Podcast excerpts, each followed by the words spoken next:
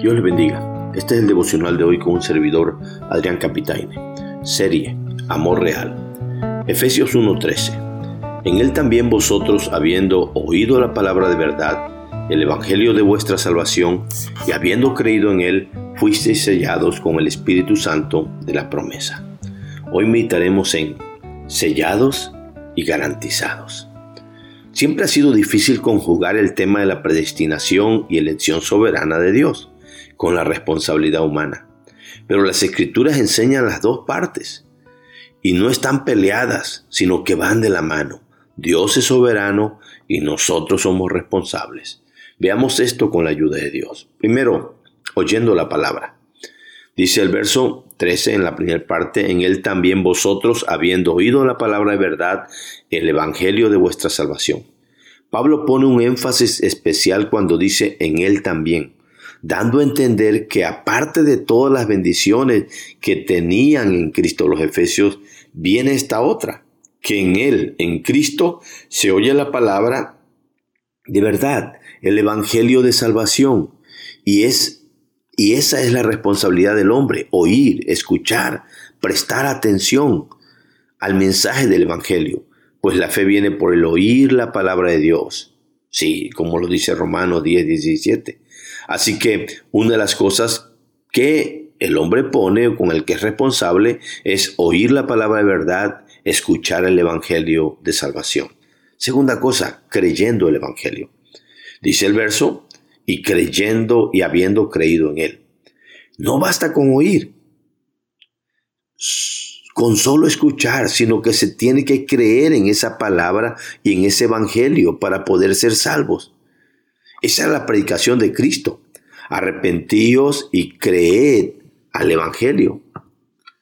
Ese era el llamado de Jesús en Marcos 1.15.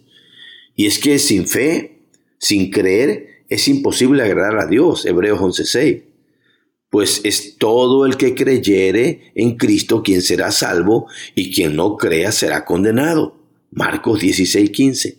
Así que no basta solo con oír, sino que hay que creer en Jesucristo como el único y suficiente Salvador y Señor. Tercer cosa, sellados con el Espíritu Santo. Dice el verso, fuiste sellados con el Espíritu Santo de la promesa. Pablo quería que los efesios supieran esta verdad, que cuando una persona escucha el Evangelio y cree en él, en ese momento es cuando el Espíritu Santo sella su vida dándole identidad y seguridad en Cristo Jesús, porque es en Él, en Cristo, después de escuchar y creer que fueron sellados con el Espíritu. Pero quien los sella y quien les pone la marca de que pertenecen a Cristo es el mismo Espíritu de Dios, el Espíritu Santo de la promesa. Es que estaba prometido desde el Antiguo Testamento, por eso se le llama de la promesa. Más adelante Pablo vuelve a hablar del sello cuando les recomienda a no contristar al Espíritu Santo de Dios, pues con él fueron sellados para el día de la redención, les dice en Efesios 4:30. Este dato es importante para los efesios, era importante, pues parece que ellos tenían cierta confusión que narra Hechos capítulo 19 en los primeros versos cuando Pablo se encontró a ciertos discípulos y les preguntó si habían recibido el Espíritu Santo cuando creyeron. Y ellos le dijeron que ni siquiera sabían que había Espíritu Santo.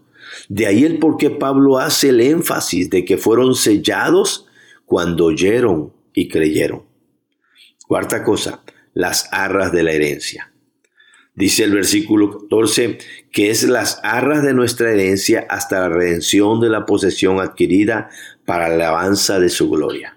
El apóstol inspirado dice que el mismo espíritu que sella a los que creen en el evangelio que oyen es las arras, la garantía de que un día el cristiano disfrutará toda esa herencia eh, que habla en el versículo 11. Y eso será en los, en los tiempos finales cuando será rescatada la posesión que Cristo adquirió, que Cristo compró en la cruz del Calvario. Y de nuevo el propósito final de todo ello será para alabanza de su gloria, como dice el verso. Pero el Espíritu es las arras de esa herencia.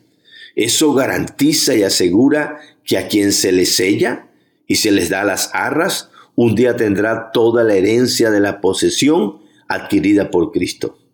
Oh, gloriosa seguridad que dan y enseñan estos pasajes. Veamos las lecciones prácticas. Hermanos, aunque sea difícil entender cómo es que Dios es soberano y el hombre responsable al mismo tiempo, creámoslo, pues las dos verdades están enseñadas claramente en las Escrituras. Veamos de nuevo que todo es en Él, en el amado, pues él mismo lo aseguró que así es cuando dijo, de cierto, de cierto te digo, que el que oye mi palabra y que al que me envió tiene vida eterna, y no vendrá condenación, mas ha pasado de muerte a vida. Juan 5, 24. Esa es nuestra responsabilidad, hermanos. Oír, escuchar y poner atención al mensaje de la palabra de verdad, al Evangelio de salvación. Y después de escuchar, creer. Pues si creemos, seremos salvos. Pero quien no cree ya está condenado, pues no ha creído en el unigénito Hijo de Dios. Juan 3:18. ¿Cuánta seguridad da el ser sellados con el Espíritu Santo? Pues eso implica que tenemos identidad y tenemos un dueño que nos compró, pues ya le pertenecemos a Cristo y por eso somos sellados en Él. Hermanos, no evadamos nuestra responsabilidad. Pues aunque estamos seguros al ser sellados con el Espíritu Santo, debemos de tener cuidado de no ofenderlo, de no hacer nada que lo contriste, pues el Espíritu Santo es una persona divina y por lo mismo lo debemos de tratar con la dignidad que se merece. Para el Espíritu Santo se usan muchos símbolos hermosos, pero las arras se usan muy poco a pesar de que aparecen dos versos en Efesios 1.14 y 2 Corintios 1.22, enseñando que el Espíritu Santo es el anticipo que garantiza que un día tendremos toda la herencia completa.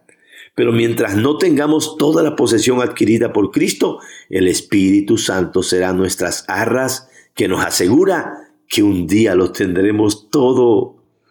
Por último, lo que nos da seguridad que esto no se puede perder, es lo que dice Pablo en 2 Corintios 1, desde el verso 20 al 22. Porque todas las promesas de Dios son en el sí y en el amén, por medio de nosotros para la gloria de Dios. Y el que nos confirma con vosotros en Cristo y el que nos ungió es Dios, el cual también nos ha sellado y nos ha dado las arras del Espíritu en nuestros corazones. Así que ánimo hermano, siéntete seguro y siéntete garantizado que un día Dios te dará toda su herencia en Cristo Jesús. Dios te bendiga, Dios te guarde.